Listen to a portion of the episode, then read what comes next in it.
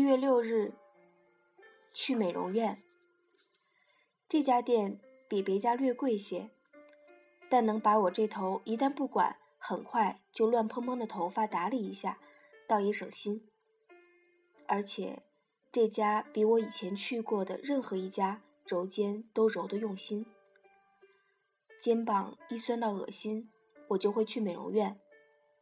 不过想来，也许去做按摩更好吧。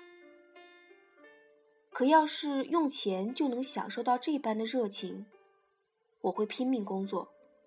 我由衷的想，没什么精神做饭，买了寿司回家，干到凌晨四点，写完了短篇。